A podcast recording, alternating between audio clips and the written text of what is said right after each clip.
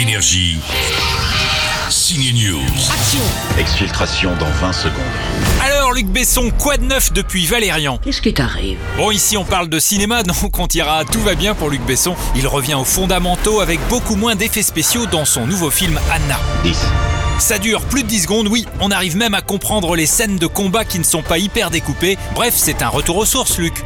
Je sortais juste en fait de, de Valérian, où j'ai fait euh, un film où il y avait euh, 3700 plans avec des effets spéciaux, et où j'avais un tout petit peu perdu ce goût de, de l'acting en fait, parce que il y a tellement de fonds verts, de fonds bleus, d'effets spéciaux, c'est un, peu compliqué de, de vivre ça à fond. Et, là, d'un seul coup, il n'y a pas d'effets spéciaux, il y a que des acteurs, et vraiment, je me suis, euh, j'ai pris vraiment beaucoup de plaisir à retrouver un peu ce goût de la mise en scène et de l'acting et de la direction d'acteur, et euh, ça m'a fait beaucoup de bien. Anna reste quand même un film d'action qui nous balade dans le temps en changeant d'époque et en faisant constamment des allers-retours avec le passé. Ça peut même être saoulant parfois cette construction, mais Anna est surtout un gros clin d'œil à un de ses meilleurs films, Nikita. C'est elle. Au casting, on découvre le mannequin russe Sacha Luce qu'il espère lancer comme il a fait avec Anne Parillo et Nikita, Nathalie Portman et Léon ou encore Mila Jovovich avec le cinquième élément. Alors Luc Besson, lanceur d'actrice Certainement. Énergie.